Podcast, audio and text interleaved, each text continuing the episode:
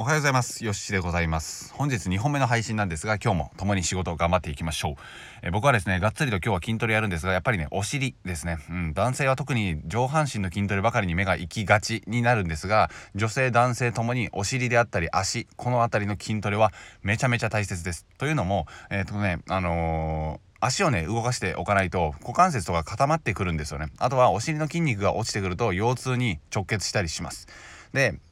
ダイエット体を痩せたい体重を減らしたいと考えられる場合は大きな筋肉を鍛えておく必要があるんですよね。でスクワットとか100キロとかでエホエホやらない限りは足が太くなるなんてことはないですのでそこの辺りもご安心いただいて自宅でスクワットであったり、まあ、10回3セットぐらい、まあ、15回3セットかな。これやるとめっちゃ疲れますし普通に筋肉痛になって、えー、足の筋肉が少しずつ増えていって自分の代謝が上がってきます。つまり、えー、足の筋肉が少しずつ、あのー、まあ、大きくなっていく。まあ、大きくなるっていう風な感じでは違うんですけどスリム引き締まっていくので代謝が良くなっていくんですね。つまり痩せやすい体になっていく太りにくい体になっていくっていうなのでぜひぜひおすすめでございます。なんかね筋トレの話をしだすとちょっとあの前置きがなくなるんですがぜひスクワットはおすすめでございます。という風な感じで今回は昨日のツイートを深掘りしていきたいと思います。でいきなりっていう風なツイートを入れました。いきなりです。で読み上げますといきなりいい記事は書けない。いきなり筋肉はつかない。いきなりアクセスは集まらない。いきなり商品は売れない。いきなり音声は聞かれない。結果が出るには必ず理由があって、一つ一つ過程を見ていく必要があると。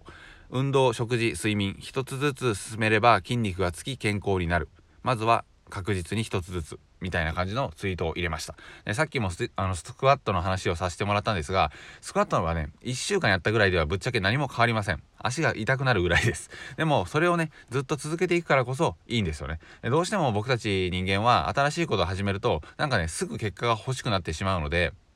うーんまあ長くても1ヶ月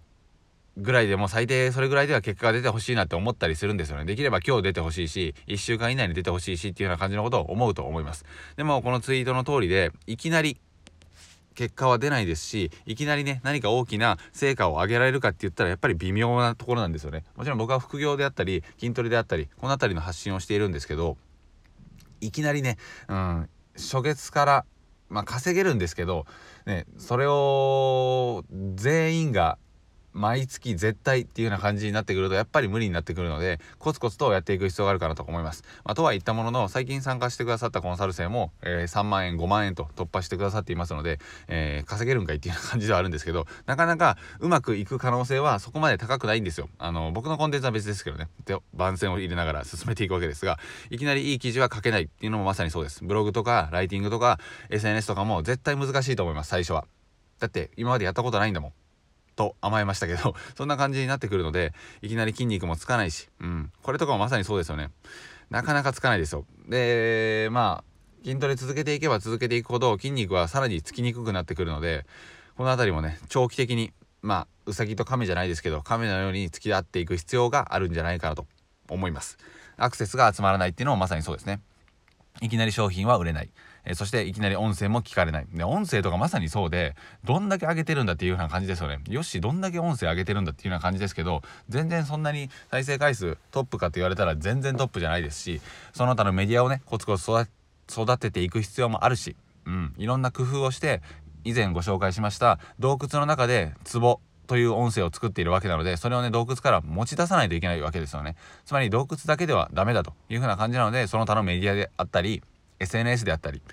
メルマガであったりこういったところでねご紹介をしていく必要があると。でそういうのを地道に続けていくから少しずつ少しずつ二次曲線的っていうんですかねグググッと上がってくるんですけど最初はねほとんどもう何をやっても箸にも棒にもかかんないような状態なんですよね。筋トレとかもそうですけど。